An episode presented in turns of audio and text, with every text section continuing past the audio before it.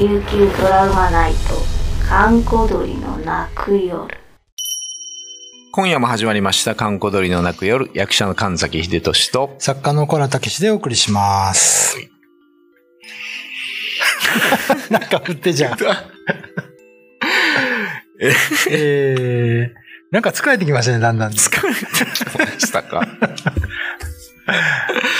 そう、なんかね、うん。今回はその、野菜の話をしようかなと。野菜の話。はい。すごいですね。マジ文野菜マジ文的なものですか？ではなく。マジムンというかなんかね、えあの、野菜と話をできるって言ったら、どう思います？えなんか前、中津川すばるさんが似たような話をしてましたけど、あれは野菜のせい、せいでしたそう、だから、畑にはう、ん。精霊がいるというね。はいはいはい。これはまあ、ヨーロッパ、イギリスかな？フィンドホーンっていう場所があって、大地に住む精。霊がこうね、あの、その地域では育ちにくい野菜とかもこう、エネルギーを送ってくれて、一緒に共存して育つといううん。、はいはいはいはそういう考え方なんですけどい。、うん。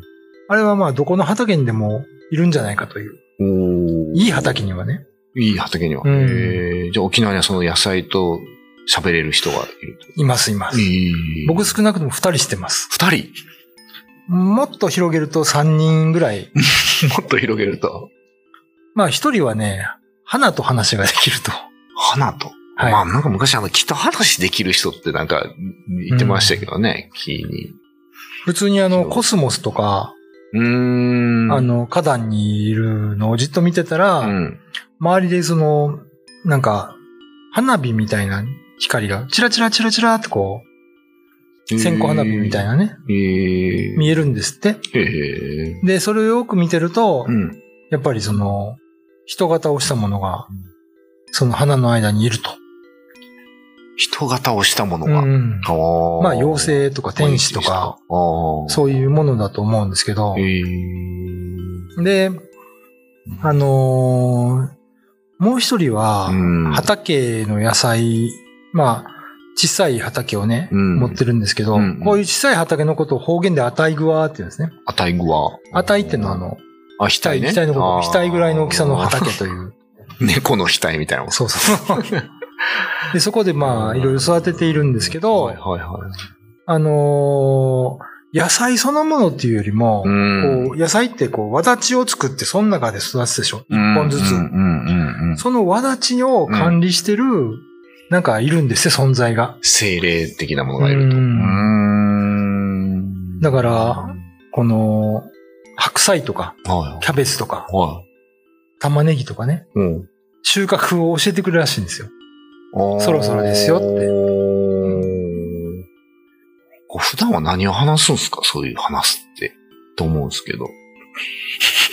なんか、わだち、天気がいいねとか、雨降るかなとか、さっきその花と、花のせいと話す人も、なんかやっぱそういう話するんですか？花のせいは、うん、なんか天気の話とか多いらしいですよ。天気の話と。うん。ええでね、その、ある夜に、うんその畑で仕事を終えて家帰ってたら、うん。夜の12時ぐらいに、うん。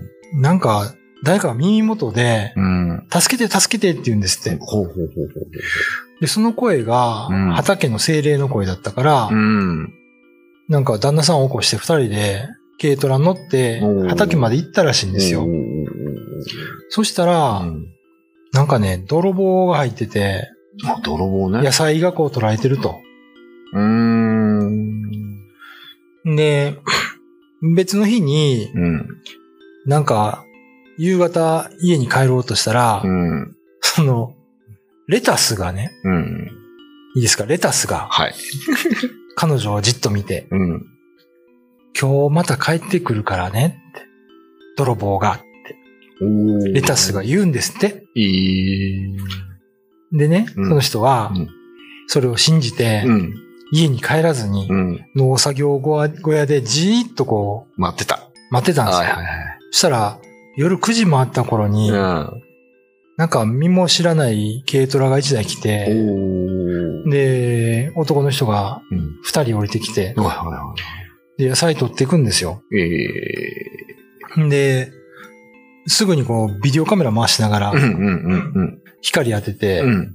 うん、で、反対側から旦那さんも来て、うん、うん、あの、すぐ警察呼んだらしいんですけどね。そしたら、あの、本当にあの、付近の畑を荒らし回ってた、やつな。まあ、たまたま外国の方だったらしいんですけあど。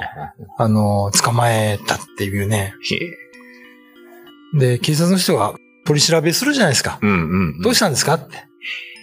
あのー、9時過ぎに畑におられて、うん。どうやって分かったんですかって聞いたときに、うん、畑が教えてくれましたって言ったら、うん。うんすごい変な顔されたらしいですね。でもレタスとは言わなかったんだね。そう、レタスとは言わなかったんですけど、言ったらもう大変でしょ。大丈夫ね。レタスが、ちょっと、ちょっと、来てもらっていいですかみたいなね。だからまあ、なんかそういうつながりがあるんでしょこうでもレタスはやっぱり何その人に収穫してほしいんですかね。う。ん、そうじゃないですかね。あの、最近ほら、ビーガンがもん、なんか流行ってるというか、ええ問題になってるといううか、ん。で、ねその、ビーガン派と、アンチビーガン派みたいな、ええこう結構ツイッターとかでやり合ってるじゃないですか。うん。で、そのアンチ派からすると、それはやっぱ植物も生きてるだろうみたいな。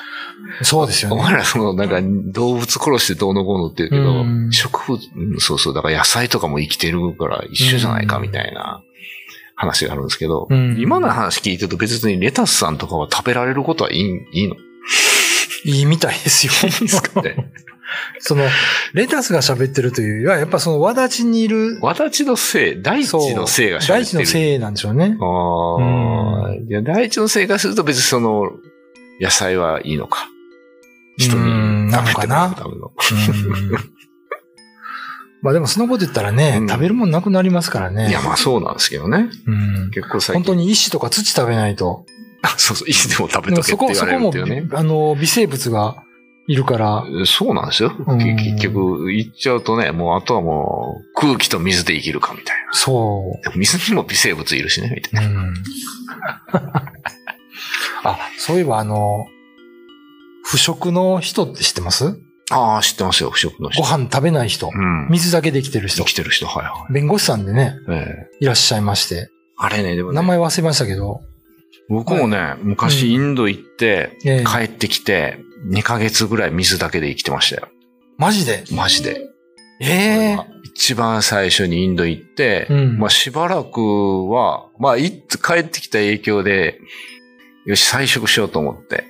で、家でなんかね、うん。ちりめんじゃこ食いながら菜食するわって言ったら、うんお前それ魚やぞって言われたんですけど、最初ね。それ魚ですよね。まあまあ、そっから始まって、で、徐々にやっていくと、だんだんなんか食欲自体がなくなってきて、で、だんだんまあ普通も食べなくなって、うん途中、まあ果物になって、最後はほんとね、1ヶ月半か2ヶ月ずっともう水だけおーで、なんかね、生きれました。痩せました？いや、痩せた。まあインド行ってかなり痩せたからね、ん痩せはしなかったかな。でも別に全然元気でしたけど、やっぱりその、ああいうのって多分やり方があると思うんですよ。うんプラーナじゃないけど気を回すみたいな。うん。そういうの知らずになっちゃったから、やっぱ体力は落ちたね。あで、ちょっと、まあその時仕事もしてたんで、ちょっとその、職場に行くのも体力的にきつくなあ。った。そりゃそうですよね。そうそう。もう戻したんですけど、でもあれ多分僕思うけど、その、森とかに行ってね、それこそ本当何もせずに、瞑想だけしてるんだったら、あれ別に水だけで生きているんちゃうかなって。うん水は必要なんですよね。うん、なんか水は飲んでましたね。うん。でね、あれ面白いけど、だんだんその、まあだんだんこう減っていく過程で、例えば最初はジュースっていうか野菜ジュースみたいなの飲んでるじゃないですか。うん。そしたらだんだんその、水分のところと味の部分がなんかわかるんですよ。こう、分離して感じるっていうか。ほうほうほう。そうするとこの味の部分がなんか余分に感じてくるっていうか、きつくなってくるんですよね。で、これも純粋に水だけでいいやってなってって、だんだん落ちていくし、で、途中果物食食べてる時も、うん。例えばリンゴだったらリンゴのこの、まあ四角だったら四角の固形の部分と味の部分がなんか分離して感じるんですよ。うん。だから多分この固形の部分で肉体を維持してて、味の部分はなん、なんて言うんだろうな、あれはな。楽しみじゃないけど、うん。かなっ余分なもの。えっと余分なものとは言わないですけど、だただこの味がこう、きつくなってくるんですよ。で、だんだんもう最終的にこう、もう食べなくなっていったんですけど。ちょっと質問があるんですけど、うん。その、腐食してる間って、うん。あの、うんこさんってどうなんですか？出ます？覚えてなかったな。いや、普通にやってたような気もするし。食べてないから、おしっこは出るでしょうけど。うん。でも宿便的なもんじゃないですかね。でもそこら辺はでも全然覚えてないな。うん印象もう全然出なくなったって印象がないっていうことはやっぱチビチビしてたのかもしれないですけど。なるほどね。まあ、うん、ちょっとそこら印象ないですけどね。そういう時ってほら、空中に存在する木というか、プラーナっていうかね、うん、うんうん。そういうものを取るってよく言うじゃないですか。ああ、言いますね。うん。多分ね、そこら辺を全然分からずに、うんなんかそのインドでの流れのままやってしまったから体力なくなったんだと思うんですよ。多分その気を巡らすみたいなことをちゃんとやってれば、うんなんか普通に体力も落ちないんちゃうかなと思いますけどね。すごいな。うん僕には絶対できませんけどね。でまあ僕もそうですね。基本的に食べるのが好きなんで別に好きで食べなくなったわけじゃないかな。なるほどね。なんだそういうふうに、そう、さっき言ったようにどんどん味とか、うん。そういうものが体にきつくなってくるんですよ。うんでそれを避けていくと最後水だけになってましたけど。うまあでも水はよく飲んでたかな。うんまあまあ飲んでましたそういう時ってなんか全部の欲望がなくなるとか聞きますけど、いや、それはないんちゃう。で寝てましたよ。ちゃんと。睡眠欲は。睡眠は寝てるしね。別に。あ、どうぞどうぞ。めちゃくちゃ嗅覚が高まるって聞いたんですああ、でもそうかも。感覚はさっき言ったように、だからいろいろ研ぎ澄まされますよ。だから普通、さっき言ったように水、味の部分と水分の部分が分かったりとか、食べててもそうになるように嗅覚とかも、うん、感覚はすごい研ぎ澄まされるかな。視力はどう？いや、視力はあんまり変わんなかったんじゃないかな。あまあ、まあ、そこら辺もうちょっと覚えてないですけど、もう何年前やろ？初めてインド時、行った時なんで、30年、20年以上前の話なんでね。うんまたやる？いや、どう？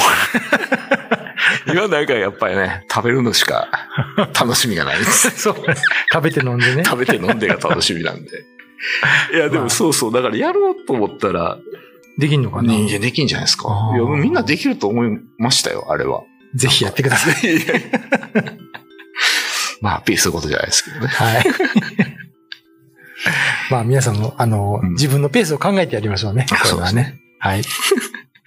えー今夜のお相手は神崎秀俊と、小原武史でした。YouTube のチャンネル登録高評価 Twitter のフォローよろしくお願いしますポッドキャストも配信中詳しくは概要欄まで。